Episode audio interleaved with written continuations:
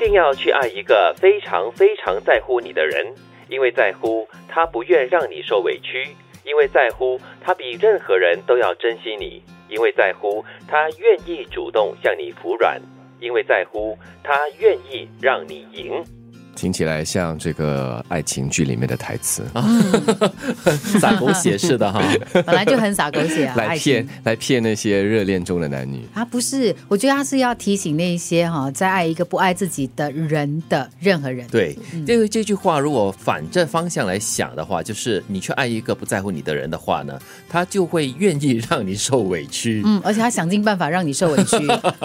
然后呢，因为不在乎的话，他会比任何人都会要不懂得珍惜你。嗯，我觉得这是很悲的一件事。哎对，因为他不在乎你啊，那他的焦点可能是摆在自己身上或其他东西的身上，对所以对他来说，你大概可能连摆设品都称不上的，你知道吗？摆设品要偶尔为了欣赏一下，对，还要呵护一下哦。这哪叫爱啊？嗯所以他不在乎。这是我们反过来看呐、但如果你是真正的从这个字面上来理解的话，嗯，要很很多的幻想和期待了，对这个在乎你、爱你的人这样子的一种追求吧。对，其实我觉得他可能也提醒我们，就是真正在感情世界里面，或者是友情、亲情、爱情都好嘛。其实你如果换一个角度去想说，我们真的很爱一个人，很在乎一些人的话，有一些东西你是应该做的，比如说服软这件事情。嗯就是你真的碰到有争执、有不愉快的事情的时候，是不是争谁赢那么重要？嗯，是不是说服对方那么重要？还是啊，算了吧，就就退一步好了。嗯嗯，但是这个人如果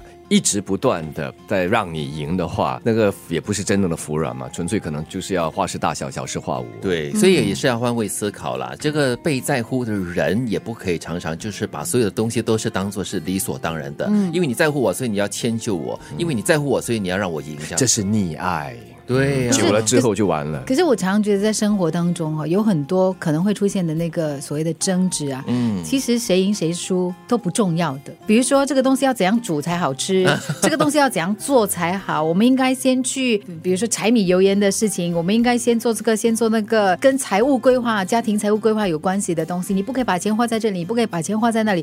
这些其实你严格来说，它在情感世界里面的，他是可以退让的。嗯，但是我觉得这样子的争执也可以避免的，嗯，因为如果三观不同的人在一起的话，这种冲突跟矛盾肯定在日常生活中会三天一小吵，五天一大吵的，真的。但是呢，就看谁是在乎对方比较多一点点，可能就会退一步啦，因为每个人的。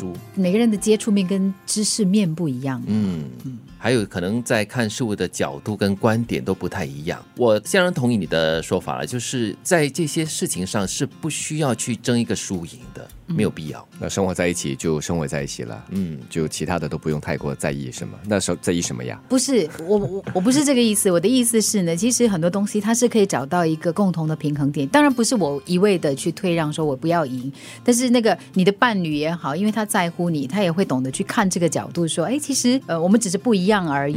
可能我们对于要不要买保险这件事情，你跟我的想法只是不一样而已，而不是你对还是我错，所以不需要因为这样的东西而争得面红耳赤，或者是破坏那个感情或。者要尝试接纳对方的意见吧，因为有时候就是当局者迷嘛，你可能未必会看得到自己自身所处的一个状况里面会有怎么样的问题、啊。像好像我常听到一些朋友讲，他们跟比如说跟伴侣一起去长途旅游、自驾游，他说回来一定是一定是吵架吵翻天的。然后呢，可能从不幸运的话，从开始开车的那一天就开始吵了。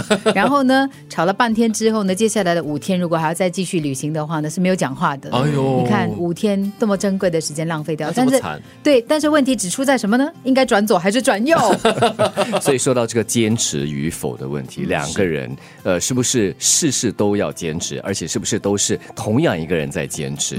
我觉得两个人要好好的生活的话，有时就你来，有时就我来，有时你多一点来，有时我多一点来。当然不能划分啊，这次你来，我跟你，下一次就跟我，不是这样子划分。但是真的是要彼此谦让，彼此尊重。我还是觉得只要不危及生命哈，其实谁赢都好。对，你一定要去爱一个非常非常在乎你的人，因为在乎他不愿让你受委屈，因为在乎他比任何人都要珍惜你，因为在乎他愿意主动向你服软，因为在乎他愿意让你赢。